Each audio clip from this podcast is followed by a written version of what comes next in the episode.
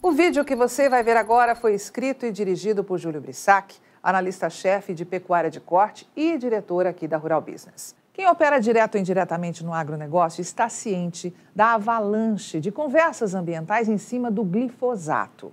Nas últimas décadas, a imprensa brasileira está repleta de matérias condenando tanto o agro como o uso desse defensivo. E aqui estão alguns exemplos do que nós estamos falando.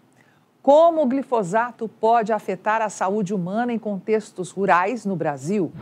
Glifosato é apontado como provável causa de explosão de casos de leucemia. Comercializado para agricultores há quase meio século, nos últimos anos o glifosato passou por diversas reavaliações de agências ambientais e também de saúde ao redor do mundo, mas não foi proibido em nenhum país. Porém, uma avalanche de notícias classificava o defensivo agrícola como um perigoso agrotóxico, esquecendo que, sem o uso dele, suínos, frangos e bovinos não produziriam alimentos na quantidade que o mundo demanda e com crescimento anual. Sem defensivos agrícolas, o mundo passa fome. Mas, infelizmente, ainda tem gente nesse planetinha que acredita, na verdade, até jura de pé junto, que a agricultura orgânica consegue produzir comida em volume suficiente para alimentar bilhões de pessoas. Mas voltando aí ao mundo real, para quem não sabe, o glifosato age para inibir o funcionamento de uma enzima usada pelas plantas invasoras para realizar fotossíntese. Os animais não têm essa enzima, então, em tese, não deveriam ser afetados pela substância. Mas em 2015, a Agência Internacional para a Pesquisa sobre o Câncer, IARC, que faz parte da Organização Mundial da Saúde, a OMS, concluiu, com base em centenas de pesquisas, que o glifosato era provavelmente cancerígeno, cancerígeno perdão, para humanos. A EPA, que é a Agência de Proteção Ambiental Americana, discorda dessa avaliação e afirma que o glifosato é seguro quando usado da forma correta. A Comissão Europeia também autorizou o uso do glifosato nos países do continente até 2022. Ou seja, agora, em 2023, 2023 teria que emitir um novo parecer. É importante também saber que no Brasil, a avaliação da Anvisa está em acordo com as agências americana e europeia.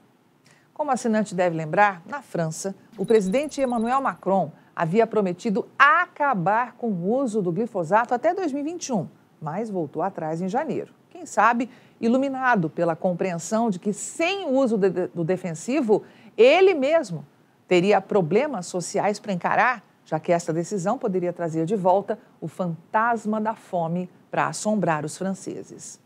Mas tem sempre de plantão alguém que se diz da comunidade científica pronto para inventar alguma coisa contra a continuidade do uso do glifosato, o que é uma posição compartilhada por ativistas de defesa do meio ambiente, mais conhecidos como ecochatos, e que não conseguem enxergar o grave problema que o mundo corre ano após ano quando o assunto é segurança alimentar. E a turma dos ecochatos está invariavelmente com a resposta na ponta da língua, que na fórmula do glifosato tem o DDT, um pesticida muito usado na segunda metade do século passado, quando começou a se descobrir seus efeitos cancerígenos. Mas a ciência, que produz pesquisa de forma independente, foi avançando e mostrou que sim, o DDT é perigoso e por isso foi proibido mundialmente. Segundo os ativistas, além dos possíveis problemas de saúde a serem levados em consideração, há outras questões, como, por exemplo, os danos ambientais. Anos atrás, um estudo publicado na revista da Academia Nacional de Ciências dos Estados Unidos ganhou a mídia ao afirmar que, após expor abelhas a níveis da substância encontrados em jardins e plantações, descobriu-se que, quando ingerido pelas abelhas, o glifosato afeta o microbioma intestinal dos insetos, diminuindo a sua capacidade de combater infecções. Eles alegam que a Anvisa não avalia efeitos ambientais dessa substância, como, por exemplo, os possíveis efeitos na saúde das abelhas.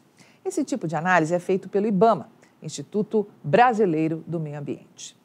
Mas o que todos que pediam o fim do glifosato vão ter de engolir a partir de agora? Que a União Europeia estendeu a sua autorização de uso por mais 10 anos, liberando o uso do glifosato. É isso mesmo você ouviu. A Comissão Europeia anunciou que vai estender a autorização do uso do glifosato em toda a União Europeia por mais 10 anos.